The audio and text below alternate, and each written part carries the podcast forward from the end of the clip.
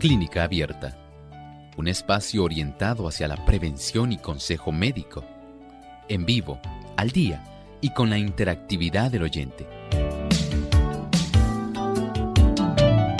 Clínica Abierta, poniendo al doctor a su alcance para un diálogo claro y honesto, porque nos importa su bienestar y salud.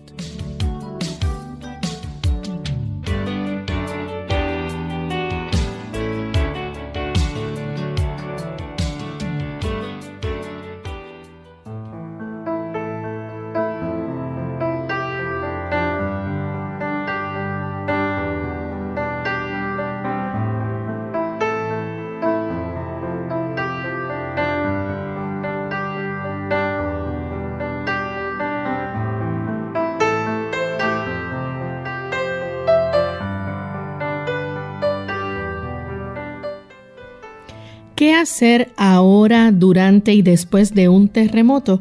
Hoy en Clínica Abierta les orientamos.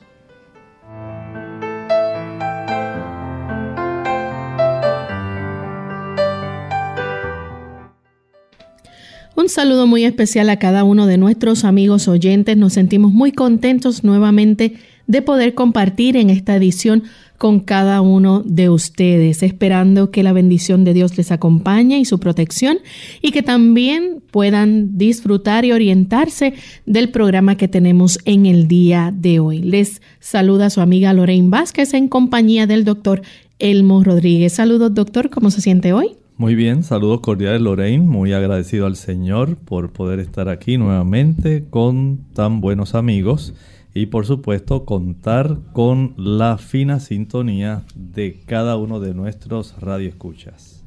Y queremos aprovechar para enviar saludos cordiales también a todos los amigos que nos sintonizan, aquellos que en especial nos escuchan a través de la internet y las diferentes emisoras que retransmiten Clínica Abierta. Hoy nuestro saludo va en especial para los amigos que nos escuchan a través de radioadventista la.org. Es Radio Adventista Los Ángeles en Estados Unidos, así que nos sentimos contentos de saber que a través de este enlace muchos amigos se pueden conectar y también escuchar nuestro programa. Y no solamente en Los Ángeles, sino también en muchos lugares de Estados Unidos y en muchos otros países. Así que sean todos muy bienvenidos y esperamos que permanezcan en sintonía durante esta hora. Vamos en este momento a prestar mucha atención para escuchar el pensamiento saludable del día de hoy. El pensamiento saludable para hoy dice así. El valor, la esperanza, la fe, la simpatía y el amor fomentan la salud y alargan la vida. Un espíritu satisfecho y alegre es como salud para el cuerpo y fuerza para el alma. Dice Proverbios 17:22, el corazón alegre es una buena medicina. Ciertamente la oportunidad que tenemos en ver la vida de un ángulo diferente desde el punto de vista de cómo el Señor constantemente nos está acercando de la capacidad que tenemos mediante la fe de poder estar rodeado de tantos beneficios, especialmente porque Él cuida de nosotros. El Señor se encarga de nuestra vida, sabe de nuestras situaciones que enfrentamos a diario, él entiende las congojas, los problemas, las dificultades. Él conoce cada persona individualmente como si no hubiera otra persona en el mundo.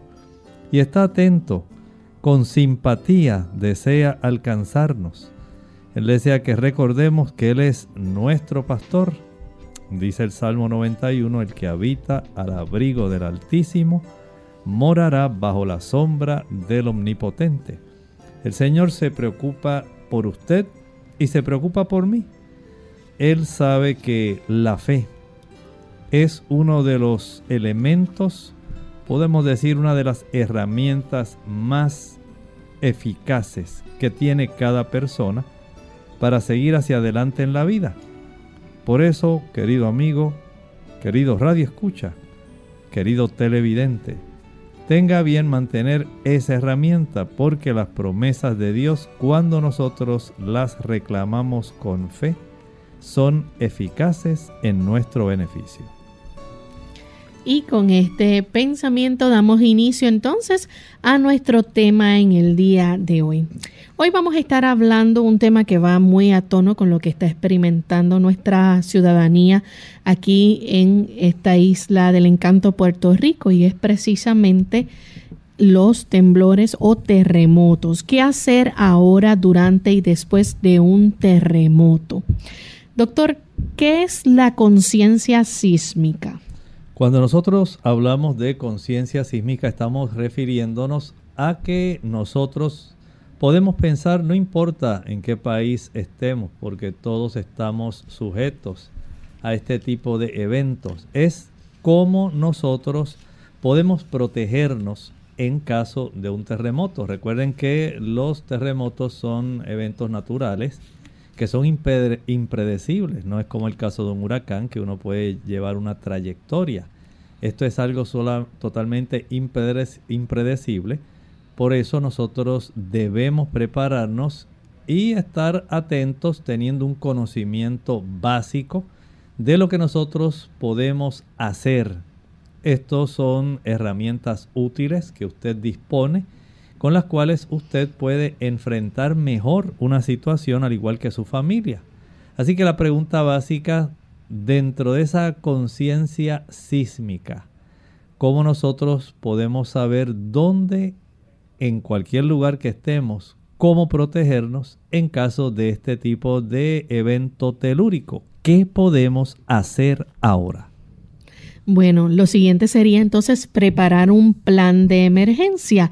Pero ¿qué conlleva entonces un buen plan de emergencias? El tener nosotros una serie de elementos que nos pueden beneficiar, cómo usted va a planificar una serie de tareas, de elementos que usted debe estar revisando periódicamente. Recuerde que el terremoto, el aspecto de un sismo, es algo impredecible, por eso tener un buen plan es algo que nosotros debemos pensar. Y siendo que básicamente acá en nuestra isla estamos rodeados de fallas geológicas, placas tectónicas, por ser esto un área antillana, en esta área hay este tipo de placas tectónicas activas, podemos decir que debemos tenerlo más en cuenta. Esto también se aplica a otras partes del mundo. Sabemos que tanto en Sudamérica, Centroamérica, Norteamérica existen estas fallas geológicas y hay áreas más propensas a sufrir este tipo de eventos. Entonces, el que nosotros podamos tener una serie de tareas y elementos para saber qué vamos a hacer en caso de desastres. Esto nos ayuda para que estemos preparados, para que podamos, en cierta forma, tener, digamos, la capacidad de protegernos, de comunicarnos adecuadamente, de ser responsables y considerados, ¿verdad?, eh, con las otras personas que deben estar incluidas en este plan, teniendo un reconocimiento de nuestro entorno y haciendo acopio, Lorraine, de aquellos suministros de emergencia. Así que el diseñar un plan de emergencia conlleva el que nosotros tengamos este tipo de mentalidad para poder enfrentar la situación. Hay que aprender también ciertos eh, elementos o conceptos básicos de los eventos naturales. Sí, en especial debemos aprender, por ejemplo, que hay, al igual que en los medicamentos, hay efectos secundarios. Algo parecido suele suceder cuando viene un terremoto. Por ejemplo, pueden ocurrir, digamos, deslizamientos, deslaves. Pueden ocurrir también, como en muchos casos, tsunamis. O sea que tenemos que estar conscientes, de acuerdo a la zona donde vivamos, de cuáles son los potenciales efectos adversos que generalmente, digamos, en la costa se está más propenso a un tsunami, en áreas altas a deslizamientos. Y como punto de partida, nosotros podemos utilizar la información que está disponible en las diversas agencias que trabajan el aspecto del manejo de las emergencias. Para que usted sepa, cada país tiene una serie de lineamientos que aconseja de acuerdo a la topografía, de acuerdo a la ubicación de su país, de acuerdo al lugar donde usted vive, si es en costa, si es en cordillera, si es en llano, si son en áreas que ya se sabe que son más activas desde el punto de vista sísmico. Cada país tiene delineado el tipo de plan que localmente usted debe seguir. Por eso usted debe ser muy inteligente y estar atento a eso. Hoy lo que queremos resaltar son esa serie de elementos generales que básicamente pueden ser útiles en cualquier lugar donde usted se encuentre. Gracias a, experiencias ya pasadas y a los estudios que se han hecho, se han logrado, pues, por lo menos determinar algunos métodos que pueden ayudar a, proteger la vida de las personas durante el embate quizás de un, desastre y en específico de lo, lo, que es un terremoto. ¿Qué estrategias se pueden utilizar de protección? Bueno, hay que considerar, por ejemplo, las estrategias que se pueden, digamos, de antemano considerar aquellos peligros potenciales que nosotros podemos tener a nuestro alrededor. Si usted está, digamos, no es lo mismo enfrentar un terremoto en un edificio en el piso número 15 que enfrentar un terremoto a nivel del suelo. Es muy diferente. Una cosa es en la montaña y otra cosa es en la costa. O sea que usted tiene que estar muy atento en saber qué usted tiene a su alrededor, cuál es el ambiente en el que usted se encuentra en la inmediatez del evento. Al igual que es muy importante que usted también maneje sus emociones. Es importante que usted no caiga en pánico, que usted mantenga la calma con tal de no actuar bajo pánico e inducir a otras personas también para que ellas puedan adoptar eh, la situación, digamos, de estado de ánimo que usted presenta. Si usted a los que están a su alrededor les transmite solamente gritos y un terremoto y se vuelve usted en realidad un tipo de estado alterador, usted está desayudando en el proceso. Pero si usted enfrenta la situación con valentía, con sosiego, con calma, pero con una mente clara, esto ayudará para que los que están a su alrededor puedan escuchar fácilmente las instrucciones que usted como un ente alerta y preparado puede brindar y ayudar para que ellos puedan mediante la calma enfrentar mejor la situación. Así que es importante entonces desarrollar un hábito de, dedicado a actuar de forma inmediata y segura. Eso es muy importante. Recuerde que durante un terremoto a veces es muy difícil. Tal vez usted cuando todo está bien piensa y dice, bueno, no, yo salgo corriendo y me voy a tal lugar y hago tantas cosas, pero en realidad no va a ser así. Recuerde que durante un terremoto resulta difícil y altamente a veces peligroso intentar correr en medio de una sacudida. Y hay muchas personas que desatienden a veces estos consejos y aunque usted no lo crea, algunas personas, por ejemplo, si están en un edificio, inmediatamente tratan de salir corriendo por las escaleras. Sabe que cuando se han hecho estudios posteriores a terremotos, las personas que mayor incidencia de muerte tienen son aquellas que salen por el sistema de las escaleras porque en realidad no alcanzaron a protegerse adecuadamente. El pánico, la falta de calma, no les permitió pensar sosegadamente y en su desespero por salir del lugar, lamentablemente encontraron la muerte. Por lo tanto, el nosotros eh, tener conciencia y practicar periódicamente algunas formas de protección nos puede ayudar a desarrollar un hábito dedicado para que podamos actuar de una manera que sea inmediata y segura. Y usted probablemente ya habrá escuchado cómo usted manejar la situación, no importa el lugar donde usted se encuentre, hay unos pasos sencillos que usted debe realizar para que usted tenga la mayor oportunidad de salir ileso. Vamos en este momento a hacer nuestra primera pausa y cuando regresemos vamos a hablar de algunas recomendaciones y sugerencias que podemos brindarles en esta edición para su protección. Artritis. Hola, les habla Gaby Zabalúa Godard con la edición de hoy de Segunda Juventud en la Radio, auspiciada por AARP. ¿Te duelen las rodillas cuando te levantas de la cama?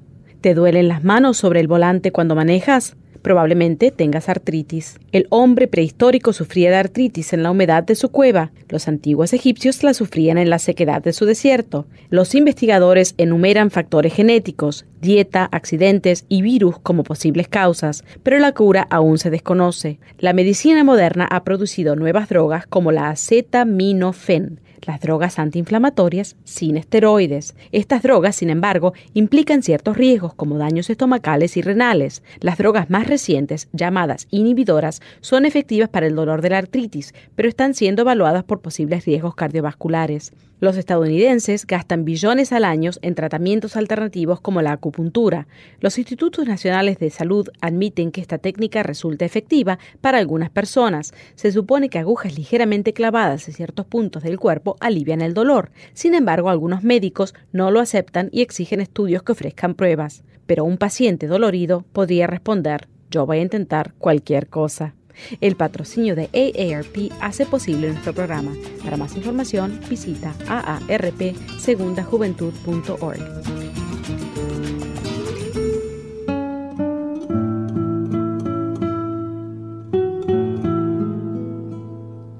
Una actitud positiva quizás no resuelva todos nuestros problemas, pero molestará a tanta gente que habrá valido la pena el esfuerzo.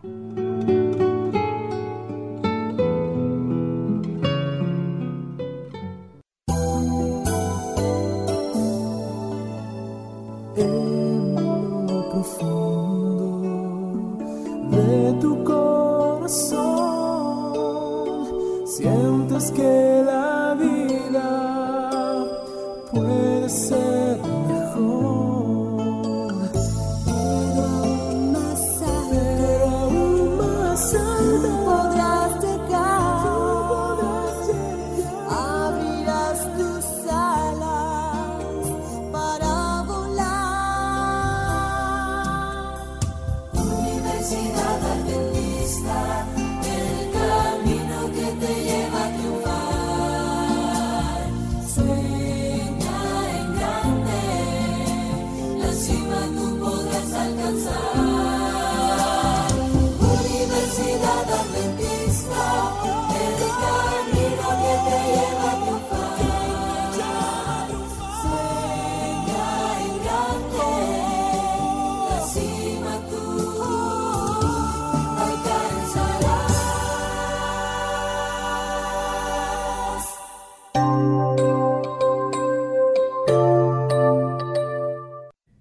de vuelta en Clínica Abierta, amigos, y hoy estamos hablando acerca de qué hacer ahora, durante y después de un terremoto.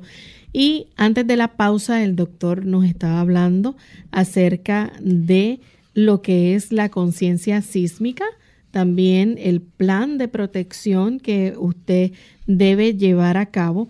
Y justo ahora íbamos a comenzar entonces a hablar sobre cómo usted eh, debe actuar durante el terremoto, ¿verdad? Es importante llevar a cabo un plan de emergencia. Sin embargo, pues hay tres pasos simples que son un método muy recomendado para protegerse durante un terremoto, doctor. Bien, y este tipo de procedimiento, usted solamente tiene que recordar tres letras, la A, la C y la S. Agáchese, cúbrase, sujétese. Usted ha notado que cuando ocurren terremotos, por lo general hay, de acuerdo a la capacidad del terremoto, recuerden que hay unos terremotos que hacen que la tierra se mueva como si fuera una gelatina. Pero hay otros que solamente hacen que usted vibre de arriba hacia abajo. En ambos hay oportunidad de que objetos que están altos puedan caer. Y esto puede ser el techo de su casa, pueden ser estantes, objetos que están altos. Y estos objetos tienden a causar mucho daño en las personas especialmente si las estructuras dentro de las cuales usted está en ese momento no han estado bien construidas, es muy probable que el techo, las vigas y otras áreas puedan caer sobre usted. Por lo tanto, el recordar estos tres verbos de acción, agáchese, no se quede de pie inmediatamente busque un lugar donde cubrirse, cúbrete. Y una vez usted encuentre ese lugar donde se puede cubrir, sujétese. De esta manera se ha encontrado estadísticamente que la probabilidad de usted sufrir una serie de lesiones es mínimas. La probabilidad de que usted pueda conservar la vida y de que usted pueda salir ileso es mucho más alta. Por lo tanto, este tipo de, digamos, proceso de protección, agáchate, la A, cúbrete, la C, sujétate, la S, A, C, S, agáchate, cúbrete y sujétate, tiende a ser bastante útil. Hay algunas personas que piensan que solamente pegándose contra la pared, que tal vez buscando un mueble contra el cual puedan resguardarse. Son métodos que se han practicado, pero se ha visto que el más efectivo, lo mejor que usted puede hacer es seguir estos tres, estas tres acciones. Agacharse, no se quede de pie, no trate de salir corriendo inmediatamente. Agáchese, cúbrase, sujétese. Y esto le da más oportunidad para que usted pueda, al seguir estos tres pasos, le da a usted una mayor oportunidad de supervivencia, de tal manera que durante un terremoto usted pueda evitar principalmente las heridas. Bien, doctor, hay personas que tienen unas necesidades especiales, personas que tienen impedimentos o personas que están encamadas. ¿Estas personas tienen opciones para protegerse? Tienen opciones, por ejemplo, estas personas se les recomienda que se cubran con una almohada o con algún otro artículo que sea blando, eh, especialmente si la persona está encamada.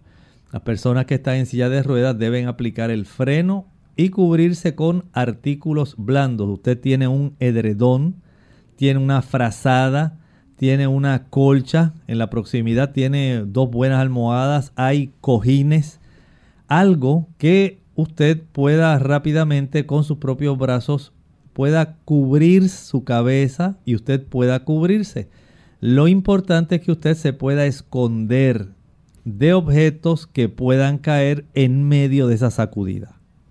Y entonces hay miembros también que se deben incluir en ese plan de emergencia. Por ejemplo, eh, familiares, un equipo de quizás de trabajo, este, también de estudiantes, ya sea con sus maestros en las escuelas. Sí, en las escuelas tiende a darse siempre una mayor importancia a esto. Recuerden que los niños generalmente pasan ocho horas en, la, en el ámbito escolar, pero también pasan cerca de unas 12 a 15 horas en el hogar. O sea que tanto la institución escolar como el hogar deben resultar, vamos a decir, los dos lugares básicos donde los estudiantes generalmente tienen que desarrollar ese plan y en las escuelas tiende a darse mayor énfasis. En los hogares esto también debe hacerse. Debe usted protegerse. Recuerde, lo más sencillo que usted puede hacer en cuanto ocurra un sismo, identifique un objeto resistente, puede ser una mesa, un escritorio, usted se agacha, se cubre, se sujeta debajo del mismo hasta que termine de temblar. De esta manera usted va a quedar a salvo de objetos que puedan caer y puedan poner, por supuesto, en peligro su vida. Y aunque tal vez usted no logre esconderse debajo de un mueble lo suficientemente grande, intente proteger su cabeza y su cuello. Esto le va a facilitar el que usted pueda tener una mayor probabilidad de tener, digamos, la oportunidad de salir ileso tras un evento como este. Pero además de eh, la escuela como institución, del hogar, en el ambiente de trabajo debe haber también, eh, digamos, un plan para poder enfrentar, no importa donde usted trabaja, si es un edificio alto, tiene que haber un plan de desalojo. Pero en lo que ese plan de desalojo se lleva a cabo, usted al hacer este tipo de acción, agacharse, cubrirse, sujetarse, usted puede garantizar básicamente una protección en el aspecto personal. Y al usted hacer esto rápidamente con una mente clara y eh, influir en las otras personas que laboren con usted, decir, bueno, y todo el mundo debajo de los escritorios, ahora ya se agacharon, cúbranse bien, sujétense.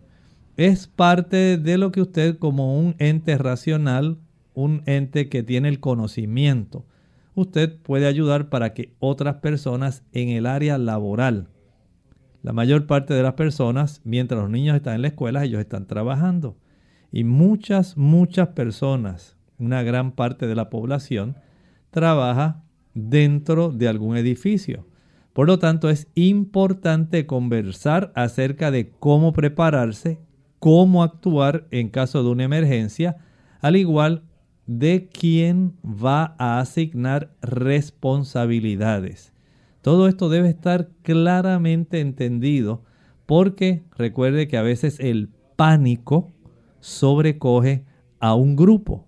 Pero si hay uno que en lugar de transmitir pánico, sea capaz de emitir las directrices necesarias, la oportunidad y la probabilidad de que una persona pueda ayudar a que un grupo conserve su integridad resulta factible. Doctor, las personas, por ejemplo, que están así con algunas necesidades especiales, es importante también que tengan a mano, ¿verdad? Un listado de esos artículos que, que serían imprescindibles. Eso es muy importante. Usted, por ejemplo, debe hacer dentro del plan de emergencia no solamente cómo ayudar a desalojar las estructuras, debe también saber dónde se encuentran los suministros suministros que estén disponibles y de los cuales usted pueda disponer. Un lugar de encuentro, según sea necesario, ya sea si usted está en el ámbito del hogar, ¿dónde nos vamos a encontrar? Si usted está en la escuela, ¿dónde usted como padre va a ir a buscar su niño? ¿Dónde usted ya le ha dicho a él que le esperaría? Si usted está en su lugar de trabajo, ¿dónde usted va a reunirse con sus demás compañeros? ¿Cómo usted ayudar a esas personas? Y tal como estaba diciendo Lorraine, hay que tener un listado de artículos que sean imprescindibles como medicamentos, alimentos especiales, aparatos médicos. Esas son cosas que son útiles para usted. Para el resto de las personas que no tienen estas necesidades especiales, usted debe también entender cómo usted puede ayudar a otros, cómo usted puede tener suministros disponibles, qué peligros potenciales usted debe evitar, por ejemplo, aquellas personas que saben que están en ese ambiente donde más fácilmente y con frecuencia está temblando la tierra, los sistemas de gas, si usted sale de su casa, cierre los cilindros o el sistema de gas, de tal manera que se minimicen problemas potenciales que puedan afectar su hogar. Eh, ¿Qué usted va a hacer para mitigar la falta de agua? ¿Qué usted puede hacer para enfrentar, digamos, el que a usted se le puedan descomponer sus alimentos que están en el refrigerador, en la nevera? Si usted tiene un generador, si ese generador está ubicado en un lugar que a consecuencia del temblor puede vibrar y puede también producir otros, otro tipo de situación. ¿Cómo usted va a enfrentar esto? es algo que es muy importante. O sea que el desarrollar una mente responsable es imprescindible tanto para la persona que tiene alguna necesidad especial como para aquellos que no tienen necesidades especiales. Vamos a hablar entonces de cómo se puede examinar y hacer uso del entorno con tal de prepararnos para un terremoto de, ya sea en nuestro hogar, en nuestra área de trabajo o si nos encontramos en otro lugar, es importante reconocer entonces cuáles son esas zonas más seguras y aquellas que puedan ser vulnerables a los daños. Vamos entonces a nuestra segunda pausa y cuando regresemos hablaremos sobre esto. Cultivar la fe en Dios como un Padre Celestial que se interesa en los problemas grandes y pequeños que nos asaltan a diario. Desarrollar los hábitos de la lectura de la palabra de Dios, la oración y la asistencia a la iglesia te ayudarán a una confianza en el poder divino, parte integral para una salud total. Todos tienen no solo el privilegio, sino el sagrado deber de entender las leyes que Dios estableció en su ser, y a medida que vayan comprendiendo mejor el cuerpo humano, tratarán de someter el suyo al dominio de las facultades nobles de la mente deberían considerar el cuerpo como una estructura maravillosa formada por el arquitecto infinito y entregada a su cuidado para que hagan tocar melodiosamente esa arpa de mil cuerdas. Clínica Abierta. Ya regresamos a Clínica Abierta, amigos, y hoy estamos hablando acerca de qué hacer durante, ahora, durante y después de un terremoto. ¿Y cómo puede usted examinar y hacer uso de su entorno? Pues hay ciertas eh, consideraciones que debe tener en cuenta para prepararse para un terremoto, ya sea si se encuentra, ¿verdad?, en, en su hogar, en su trabajo o en otro lugar. ¿Cuál sería la primera, doctor? Bueno, usted examine y haga uso de su entorno. Por ejemplo, hay algo que usted puede hacer. Busque un lugar donde usted pueda realizar este aspecto de la protección, donde usted pueda cubrirse, pero que sea un objeto resistente. No es que por usted seguir esta regla usted vaya a meterse debajo del primer eh, objeto que usted encuentre. Busque un objeto que sea resistente, una mesa que sea resistente, por supuesto que no vaya a ser una mesa que tenga un tope de cristal, porque en realidad eso no le va a proteger a usted. Busque, un buen escritorio, si está a su alcance y está en un sistema de oficinas. Y hasta sillas, hay sillas muy fuertes que pueden salvar la vida. Hay sillas que están sólidamente construidas, que usted básicamente las puede utilizar como un refugio por lo menos, como estábamos hablando hace un momento, donde usted por lo menos pueda resguardar bien su cabeza y el cuello, por lo menos, si no logra usted cubrir todo su cuerpo. Además de eso, se puede ser bastante práctico. Una vez ya usted está debajo de ese lugar que sea resistente, virtualmente entonces ese lugar o ese mueble fuerte, usted se agacha, se cubre y se sujeta de él, se sostiene. Esto va a resultar muy útil. La importancia de este tipo de práctica radica en que se encuentre protección de objetos que se puedan caer al suelo durante un temblor, de no poder cubrirse bajo un mueble, recuerde, eh, si no es un mueble suficientemente grande donde usted quepa completo todo su cuerpo, por lo menos proteja su cabeza y su cuello.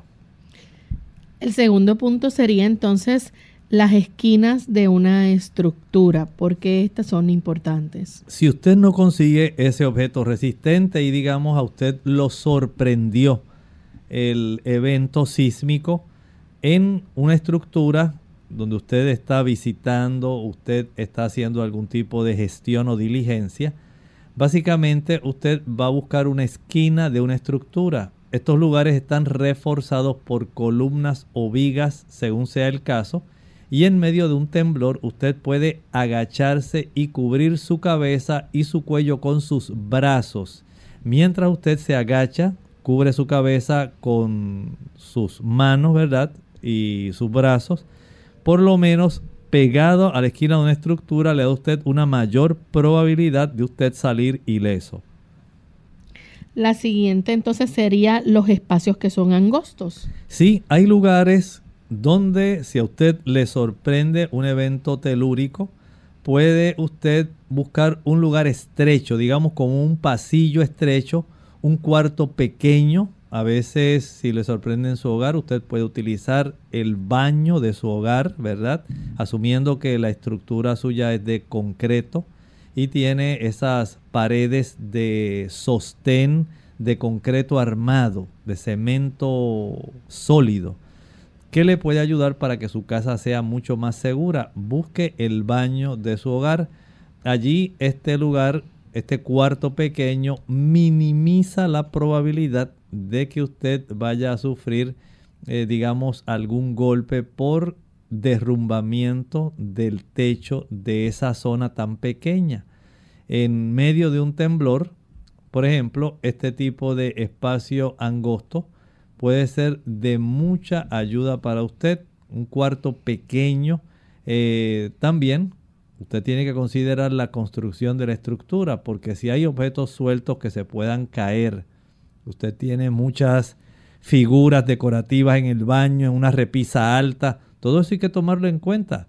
Recuerde que usted de todas maneras, aunque esté en ese espacio pequeño, proteja su cabeza y su cuello con sus manos, con sus brazos. Es muy importante que usted trate de tener esto en mente. Hay otras consideraciones, por ejemplo, y, que son importantes también, evitar esos lugares que son peligrosos. ¿Cuáles podríamos mencionar como lugares peligrosos? Evite ventanas o puertas de cristal o vitrinas aléjese de ellas. Recuerden que ellas a consecuencia del movimiento pueden romperse y salir esas, esas trozos de cristal. Pueden salir volando y pueden herirlo. Aléjese, evítelos. Evite las escaleras, los libreros o los estantes que están sin asegurar. No se ubique debajo de ellos. Ellos pueden dañarle a usted también evite estar debajo de objetos colgantes. En muchos hogares hay abanicos que, colgantes. Usted trate de evitarlos. Evite estar cerca de materiales volátiles o explosivos, o explosivos, de cables eléctricos, debajo de marcos de puertas, entre otros. Si usted se encuentra en un edificio, no haga uso de los elevadores. Recuerde que el servicio eléctrico puede verse afectado. Por otro lado, usted puede hacer uso de su entorno, digamos, y que sea mucho más seguro. Por ejemplo, es recomendable anclar a las paredes los muebles que son pesados, digamos un armario, un librero, fijar los cuadros tanto a las paredes como a los estantes según se aplique. Evite colocar objetos que sean pesados en la altura. Póngalos a una altura que sea baja. También usted puede asegurarse de mantener los espacios libres de obstáculos. No ponga cajas o algún tipo de objeto en los pasillos y en las puertas. Si usted tiene que desalojar rápidamente el lugar, tan pronto sufra ya el remesón, recuerde que vienen réplicas y a veces puede sucederse un movimiento, un terremoto detrás de otro. Entre uno y otro usted puede tener oportunidad de desalojar el lugar de forma segura, pero si hay en el medio cajas, si hay impedimentos, entonces usted se le va a dificultar. Por lo tanto, tenga en mente que usted debe ayudar donde quiera que esté, buscar las salidas que sean más fáciles. Si usted tiene suministros de emergencia portátiles, por ejemplo, una mochila, y ya en breve estaremos hablando de algunas provisiones que usted puede tener en esa mochila de emergencia, trate de colocarlo cerca de la salida de la estructura, la cual también debe estar libre de obstáculos. Y finalmente, sería muy útil dibujar un mapa de la estructura detallando rutas de desalojo hacia las salidas más cercanas. En muchos lugares, especialmente en edificios, cada piso tiene un plan de desalojo. Dice, usted está aquí. En caso de una urgencia, usted puede utilizar esta vía para escapar. Recuerde que las estructuras pueden proveer seguridad en momentos de desastre, pero también pueden ser peligrosas si estas son débiles. Así que usted verifique si existe vulnerabilidad y actúe con prontitud para corregirla. Revise su hogar. Usted puede buscar información al respecto y puede contratar servicios de personas que son especialistas para que ellos puedan revisar su hogar, eh, por ejemplo, y pueda usted tener la certeza de que usted no está en un lugar que pueda resultar potencialmente peligroso para usted y su familia. Doctor, hay estructuras que pueden proveer seguridad en momentos de desastre, pero también hay otras que pueden presentar debilidades y pueden convertirse en peligro para los amigos. Eso es cierto. Usted en ese aspecto eh, no es que ahora usted vaya a estar paranoico, pero usted al entrar en un lugar puede observar más o menos eh, cómo es el flujo de personas en ese lugar, cómo están las salidas, si estas cierran automáticamente, dónde están las salidas de emergencia, cómo se encuentran los desalojos, el plan de desalojo, porque esto le puede resultar útil a usted. Recuerde que usted nunca sabe dónde lo va a encontrar un momento como este. Un evento sísmico no avisa. ¿Qué provisiones de emergencia nosotros podemos preparar?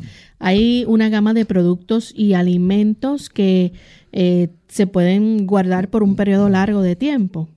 Sí, ustedes saben que hay algunas fechas de caducidad tanto en medicamentos, en productos y en alimentos. Y esto puede ser algo a su favor. Usted los debe tener en un lugar seguro, debe tener una serie de artículos y un suministro que pueda ser, digamos, móvil, que pueda ser individual. Esto puede resultar muy útil. Y a la misma vez esa versatilidad como digamos una mochila de seguridad. Usted puede preparar su mochila y asegurarse no solo en su hogar, sino también en su vehículo o en el área de trabajo. Usted no va a convertirse ahora en una persona eh, básicamente que va a estar ansiosa, eh, que va a estar paranoica, pero si usted toma medidas que puedan resultar preventivas, esto le puede ayudar. Por lo tanto, usted, por ejemplo, hablando de la mochila de seguridad, debe adaptarla de acuerdo a la necesidad de cada persona. El peso, el tamaño de la mochila debe estar de acuerdo con la fortaleza de cada individuo. En la mochila usted no va a hacer una mudanza. Usted solamente va a tener lo esencial que le corresponda a cada persona y que resulte de un manejo que sea fácil. ¿Cuántas mochilas usted va a necesitar? La cantidad de mochilas puede variar de acuerdo a la cantidad de integrantes que se encuentren en su zona, en la casa, en la escuela, en el trabajo. Cada integrante de la familia puede tener una mochila o puede tener una por familia. Esto, por supuesto, va a quedar a la discreción de la persona. Bien, pues vamos entonces en este momento a compartir ya eh, con nuestros amigos. Y les recordamos, ¿verdad? Si alguien tiene alguna pregunta que la quiera compartir con nosotros, este es el momento. Hay algunas cosas que usted debe tener en la mochila. Lo primero, un botiquín de primeros auxilios. ¿Qué debe incluir este botiquín de primeros auxilios? Mire, ahí puede haber antisépticos, puede haber esparadrapo, alcohol, agua oxigenada, gasas, vendajes, curitas, ¿verdad? Esto es muy útil para tratar cualquier herida pequeña o para dar primeros auxilios en lo que llegue el personal de rescate. Esto es importante. Actualmente usted en muchos comercios ya puede conseguir un pequeño botiquín y vienen eh, básicamente que son botiquines en algún tipo de envase flexible, de tal manera que no le robe mucho espacio dentro de la mochila. Tener entonces este botiquín de primeros auxilios con antisépticos, esparadrapos, alcohol, agua oxigenada, gasas y vendajes, además de curitas, puede ser de mucha ayuda para todo el mundo. También los medicamentos deben estar incluidos en esta mochila. Sí, recuerde que esto es solamente para la persona que está, digamos, sana. También usted debe tomar en cuenta eh, que hay muchas personas en nuestra sociedad que tienen una gran cantidad de medicamentos. En realidad, básicamente caen en esa categoría de pacientes que tienen una polifarmacia. Y aunque usted diga, pero eso es imposible, no, usted puede tener algunos, eh, algunas pocas cantidades de suministros de fármacos, digamos por lo menos para una semana o 10 días, eh, asumiendo que en ese lapso de tiempo eh, es un lapso razonable.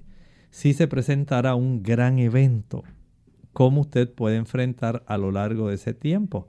Recuerde que la mayor parte de las personas ante una situación de urgencia por eh, salvar su vida dejan todo atrás. Y si algo llegara a ocurrir donde usted no puede tener acceso a sus medicamentos, porque por un lado las farmacias cerraron, no hay eh, suministro eléctrico, no se puede, digamos, contabilizar los medicamentos en alguna farmacia o no pueden abrirse los sistemas ahora como todo es computarizado. Pues usted debe tener esto en mente, tenga algún suministro. Los pequeños envases pueden ser hasta este tipo de envases eh, resellables, plásticos pequeños, que eso sí, usted pueda identificar Aquí tengo, por ejemplo, la digoxina. Aquí tengo el, digamos, atenolol, la losartán, la metformina. Tenga varias dosis de medicinas de uso diario y esto va a ser muy importante si hay personas con condiciones como diabetes, alta presión, alergia, depresión. O sea, tenga esto en mente, son cosas prácticas. Por lo tanto, en la mochila, además del botiquín de primeros auxilios, tenga un suministro de esos medicamentos que para usted son importantes. Linternas y radio deben estar también en esta mochila. Bueno, esto es necesario en caso de que el servicio de electricidad se vea afectado. Además, si usted tiene un radio, puede mantenerse al tanto de lo que está sucediendo, ya sea mensajes de alerta, actualizaciones de información de emergencia, saber cuáles áreas, vías de tránsito se hayan afectadas. A veces fallan algunas compañías eh, que suministran, digamos, internet. A veces fallan compañías que dan el servicio de telefonía móvil. En esas compañías también puede irse el servicio eléctrico. Pueden quedarse sin el suministro de, digamos, eh, combustible diésel para poder eh, dar el tipo de servicio de telefonía móvil, son cosas que ocurren y que el ser humano a veces lo da todo por sentado de que las cosas van a seguir y es solamente el aspecto del terremoto. Pero a veces las cosas no son así. Este tipo de, digamos, suministro linternas y radios le puede ayudar en caso de emergencia. Puede ayudarle a usted cruzar una vía de tránsito si esta está afectada. El recibir eh, este tipo de información, digamos con un radio de batería o de estos que son de manijas giratorias, ¿verdad? Esto le puede ayudar para que usted reciba información hay en muchos países redes nacionales, ¿verdad?, de emisoras que van a estar emitiendo información continua en relación al tiempo. Y si usted tiene algún radio que le permita recibir esta información del Servicio Nacional de Meteorología, eh, los avisos de vigilancia, los pronósticos o la información sobre el peligro, digamos, durante las 24 horas al día. Esto le puede salvar a usted la vida. A veces ellos pueden reportar, digamos, derrames químicos, un derrame de petróleo, o puede ocurrir que haya alguna otra situación que se esté desarrollando simultáneamente con el evento del terremoto. Y esta información se transmite. Recuerde, por ejemplo, en eh, Puerto Rico y las Vírgenes y en los territorios americanos, hay unas bandas de servicio en la frecuencia 162.400, 162.425, 162.450, 162, 475, 162, 500, 162, 525 y 162, 550 megahertz. Tiene que ser en frecuencia megahertz para que usted pueda recibir información eh, a través de la radio independientemente del lugar donde usted se encuentre. Aparte de eso, también es importante que se incluya agua y alimentos. Es importante guardar comida que no sea perecedera para al menos tres días. Usted no puede llevarse todo el refrigerador. Recuerde que la mochila tiene que ser algo que sea fácil de cargar por la persona. Usted no puede llevar ahí suministros para tanto tiempo. Tome en consideración cualquier necesidad especial, si es una persona diabética, si es un niño, si es un anciano. Eh, evite incluir aquellos alimentos que puedan deshidratarse. Por ejemplo, eh, trate usted de evitar, digamos, llevar galletitas saladas. Eso lo puede deshidratar a usted. Si son productos bajos en nutrientes esenciales, no los lleve. Dulces, bombones, no lo haga. Usted lleve frutos secos, Lleve productos que le puedan ayudar a dar ácidos grasos, proteínas, cosas sencillas. Si usted lleva dátiles, si usted lleva frutas secas y frutos secos, oleaginosas. Ahí usted básicamente tiene proteínas, ácidos grasos y en las frutas secas, dátiles, higos, ciruelas, pasas, tiene carbohidratos bien concentrados. Tenga en consideración que su plan por ejemplo, debe incluir niños, si hay alguna dama embarazada, el tipo de clima en el que usted vive. Por lo tanto, si usted puede calcular algunas botellitas de agua para, digamos, por lo menos tres días, esto pudiera ser muy útil para usted.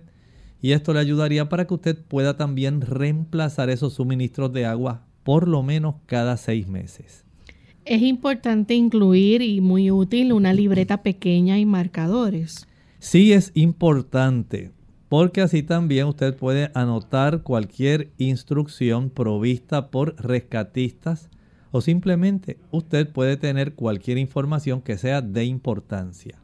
Documentos que sean importantes de identificación. Sí, un certificado, un pasaporte, un seguro social, una licencia. De esta forma usted puede eh, ayudar a preparar listados que le permitan eh, fácilmente reconocer personas que hayan sido afectadas por la emergencia. Ahí se puede saber el nombre, el apellido del individuo, si tiene alguna necesidad especial, si es alérgico, si tiene algún impedimento, algún medicamento que esté usando o alguna situación que esté padeciendo. Esto le va a ayudar, es información que se provee para usted y para el rescatista en caso de que usted pues quede prácticamente en un estado de inconsciencia o pueda ser rescatado tardíamente y usted se encuentre débil. Son documentos que pueden ayudar para dar datos que sean primordiales y le puedan salvar la vida a usted. Y también entonces están los materiales adicionales que pudiéramos incluir este, como quizás algún tipo de herramienta, dinero en efectivo. Hay algunas de estas multiherramientas que parecen, eh, digamos, como un cortaplumas, pero a la misma vez tienen para, digamos, eh, destornillador, tienen una pequeña tijerita, tienen tantas cosas en un solo elemento, dispositivo que le puede ser muy útil. Dinero en efectivo puede ser útil, alguna muda de ropa extra Si es un niño, algún juego sencillo, pequeño, que sirva para que el niño se calme. Algún silbato, eso es muy importante para llamar eh, la atención. Si usted no puede gritar, por lo menos un silbato puede ayudar a atraer personas hacia la zona donde usted se encuentre. Baterías adicionales, alguna mascarilla, si fuera necesaria, alguna cinta adhesiva. O sea, hay una serie de estos materiales adicionales que de acuerdo a lo que usted puede cargar y a la cantidad de mochilas que usted puede preparar, le puede salvar la vida a usted o a alguna otra persona. De este modo usted agiliza los procesos de rescate y previene a los oficiales también de entrar en alguna estructura que esté comprometida. Usted puede hacer mucho por usted, por los suyos y por aquellos que han de ayudarle. Bien amigos, ya hemos llegado al final de nuestro programa. Agradecemos a todos la sintonía que nos han brindado en esta ocasión y esperamos que este programa haya sido de utilidad para cada uno de ustedes.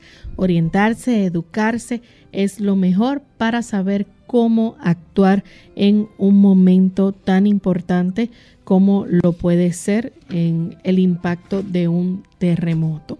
Bien, ya queremos entonces finalizar. Vamos a compartir con ustedes este pensamiento final, no sin antes recordarles que mañana nuevamente estaremos compartiendo con ustedes y esperamos entonces que ustedes puedan participar en nuestro programa haciendo sus preguntas. Así que vamos entonces a cerrar con este pensamiento final.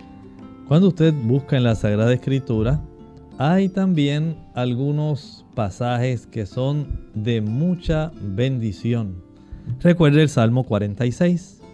Dios es nuestro amparo y fortaleza, nuestro pronto auxilio en las tribulaciones. Por tanto, no temeremos, aunque la tierra sea removida y se traspasen los montes al corazón del mar. El Señor está con nosotros, dice el versículo 7. Jehová de los ejércitos está con nosotros. Nuestro refugio es el Dios de Jacob. Aun cuando usted tenga la mochila y aun cuando usted se agache, se cubra y se sostenga, no olvide sostenerse en las promesas de Dios. Son eventos que ocurren inesperadamente y usted debe tener siempre su sostén, su apoyo en Dios. Él se encargará de usted, no importa donde usted esté. Nosotros nos despedimos y será entonces hasta el siguiente programa de Clínica Abierta. Con cariño compartieron el doctor Elmo Rodríguez Sosa y Lorraine Vázquez. Hasta la próxima.